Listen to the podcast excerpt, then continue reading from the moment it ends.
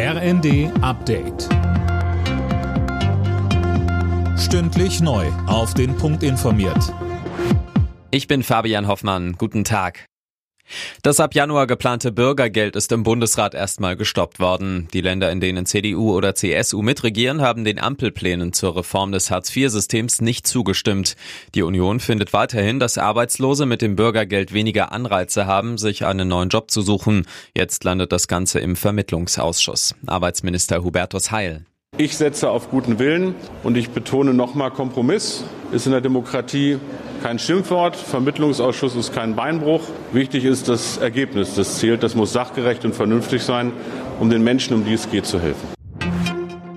Gute Nachrichten allerdings für Gas- und Fernwärmekunden. Der Bundesrat hat die Dezember-Soforthilfe beschlossen. Haushalte und kleine Firmen bekommen die Abschlagszahlung für einen Monat erlassen. Die Rechnung übernimmt der Bund. Damit sollen die Verbraucher entlastet werden, bevor die Gaspreisbremse greift. Die soll, zumindest so der Plan, im März eingeführt werden. Der ukrainische Präsident Zelensky hat die gerade erst zurückeroberte Stadt Cherson besucht. Die russischen Streitkräfte hatten sich nach acht Monaten aus der Stadt zurückziehen müssen. Moskau sieht Cherson nach einem Scheinreferendum als eigenes Staatsgebiet an und reagierte erbrust auf die Visite.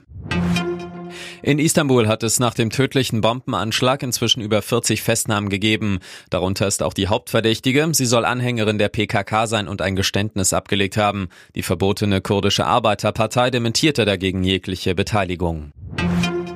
Die deutsche Fußballnationalmannschaft geht so langsam in den WM-Modus. Das Team von Bundestrainer Hansi Flick ist am Nachmittag ins Kurztrainingslager in den Oman gestartet. Details von Tim Britztrup. Dort steht übermorgen das letzte Testspiel vor dem Turnier an. Gegner ist der Oman. Eine Woche später wird es dann ernst. Dann spielt Deutschland im ersten Gruppenspiel gegen Japan. Der DFB-Tross reist diesmal nicht mit einer Sondermaschine, sondern per Linienflug. Aus Gründen der Nachhaltigkeit heißt es von DFB und Lufthansa. So werden Leerflüge zurück aus dem Oman bzw. später Katar vermieden. Alle Nachrichten auf rnd.de